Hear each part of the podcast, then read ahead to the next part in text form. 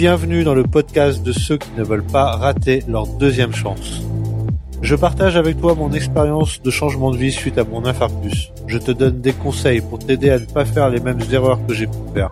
Sophie nous accompagne sur ce chemin et nous motive avec ses bonnes recettes diététiques, ses astuces, ses conseils et sa bienveillance naturelle. Le podcast est disponible sur toutes les plateformes.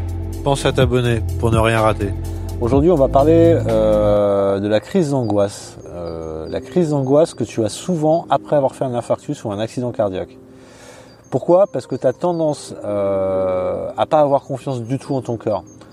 Euh, du coup, chaque euh, symptôme que tu ressens, bah, tu flippes, tu as peur, ta respiration change, tu manques de respiration et tu peux partir en crise d'angoisse. moi, la crise d'angoisse, j'en ai fait qu'une seule, mais alors elle était sacrément corsée au point que j'ai cru que je refaisais un infarctus. Et c'est Sophie qui était à côté de moi qui m'a dit Oula, mais là, tu es carrément en train de faire une crise d'angoisse et qui m'a incité à contrôler ma respiration. Alors c'est facile à dire, mais quand tu es en pleine crise d'angoisse, c'est beaucoup plus difficile à faire. Mais le fait qu'il y ait eu quelqu'un à côté de moi et qui m'ait euh, vraiment dit la manière dans laquelle il fallait que j'essaye de respirer, m'a incité à le faire, etc., ça m'a beaucoup, beaucoup aidé. Tu es peut-être euh, seul, il n'y a peut-être pas quelqu'un tout le temps à côté de toi pour, euh, pour t'aider dans ce cas-là. Et peut-être que tu, rencontres ce problème de crise d'angoisse. Tu moyen de, l'éviter un peu en amont? C'est de pratiquer la cohérence cardiaque.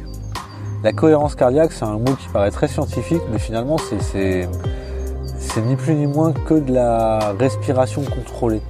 C'est en fait respirer à une certaine vitesse et une certaine cadence régulière, tout en vidant ton esprit. Hein, donc euh, en fait, ça te permet aussi de te vider ton esprit, et ça va, euh, ça va t'amener déjà à, calmer ton rythme cardiaque. Et comme je te l'ai dit, à vider ton esprit, ce qui fait que la peur va, partir finalement. Si tu pratiques la cohérence cardiaque les deux, trois premiers mois après ton infarctus, c'est les, moments où tu es le plus sujet à faire euh, des crises d'angoisse, tu vas énormément les limiter.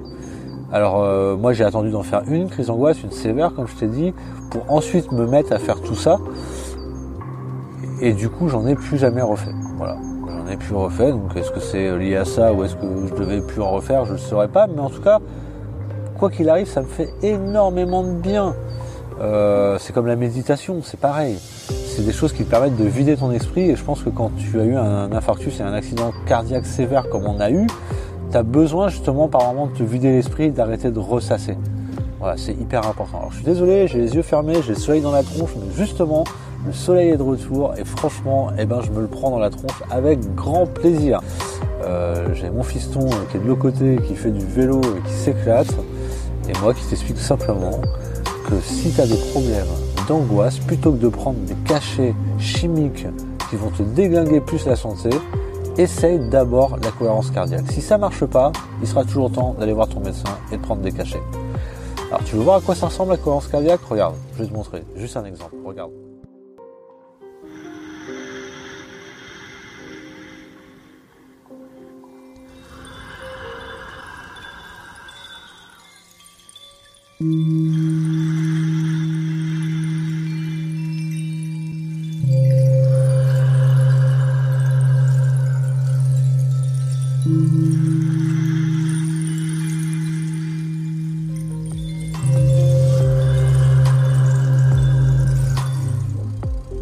Voilà, tu vois, c'est pas compliqué, c'est juste une histoire de respirer et de tenir une cadence. Tu peux euh, le faire le matin au réveil, tu peux le faire euh, euh, le soir au coucher, tu peux le faire à ta pause le midi.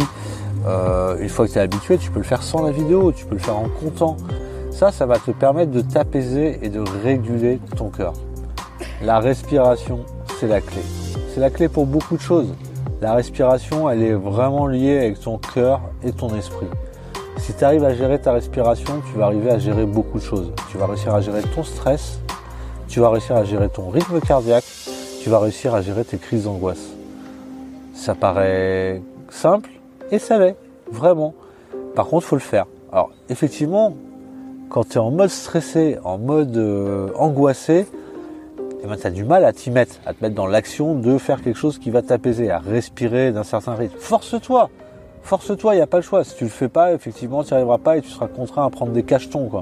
Ce que je te conseille pas, on en prend assez pour notre cœur, des cachetons, donc euh, si tu peux éviter ceux euh, pour là-dedans, bah voilà, évite-les.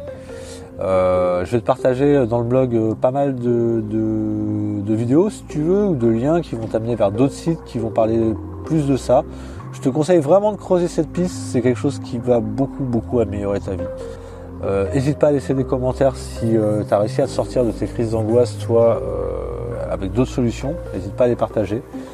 Euh, n'hésite pas à t'abonner à la chaîne et à cliquer sur la petite cloche pour être tenu informé des futures vidéos. Encore une fois, je m'excuse pour le petit regard dans le vide et fermé, mais soleil en pleine tronche, mais je t'avoue, ça fait vraiment beaucoup, beaucoup de bien.